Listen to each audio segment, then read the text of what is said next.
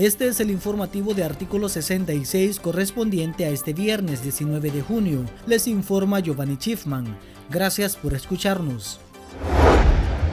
El Consejo de Derechos Humanos de la Organización de Naciones Unidas, con sede en Ginebra, aprobó este viernes 19 de junio una resolución en la que muestra su preocupación por la represión ejercida por el régimen de Daniel Ortega desde abril de 2018 y las violaciones a los derechos humanos que persiste contra los nicaragüenses. La resolución fue aprobada con 24 votos a favor, 4 en contra y 19 abstenciones, en la que dicho organismo llama al régimen a detener los abusos y respetar las libertades públicas en el país. Además destaca la preocupación por la persistencia de las restricciones al espacio cívico y la represión de la disidencia en Nicaragua la sociedad civil, los defensores de derechos humanos, los líderes comunitarios y religiosos, los periodistas y otros profesionales de los medios de comunicación. Tras darse esta medida, políticos de la oposición nicaragüense y organismos internacionales consideran que este es un paso más para que las víctimas de este régimen encuentren justicia. Juan Sebastián Chamorro, director ejecutivo de la Alianza Cívica, dice que esta resolución tiene un peso muy importante a la hora que se pueda enjuiciar a funcionarios violadores de derechos humanos. Por su parte, el exdiputado José Palés y también miembro de la Alianza Cívica dice enfáticamente que con esta resolución se confirma que el régimen de Nicaragua ya topó la paciencia internacional y se evidencia que el dictador cada vez está más solo.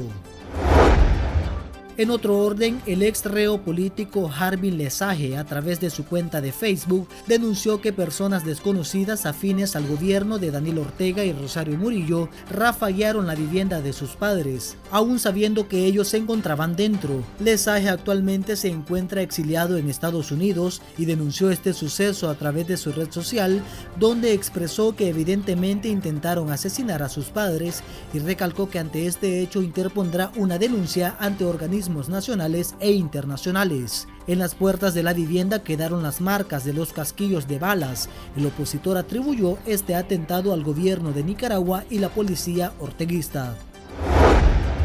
La Organización Católicas por el Derecho a Decidir durante los primeros seis meses de 2020 ha registrado un total de 34 femicidios, entre estas cinco niñas menores. El más reciente caso es el de la jovencita de 11 años que fue violada y asesinada en la libertad en el departamento de Chontales. Sus agresores son supuestamente dos trabajadores del circo mexicano Suari que se encontraba como parte de una gira en ese municipio. Según reportes de medios locales, el cuerpo de la menor presentaba golpes y fue encontrado a eso de las 8 de la mañana del 18 de junio por un trabajador de la alcaldía. En ese momento se calcula que la niña tenía aproximadamente unas 9 horas de haber fallecido.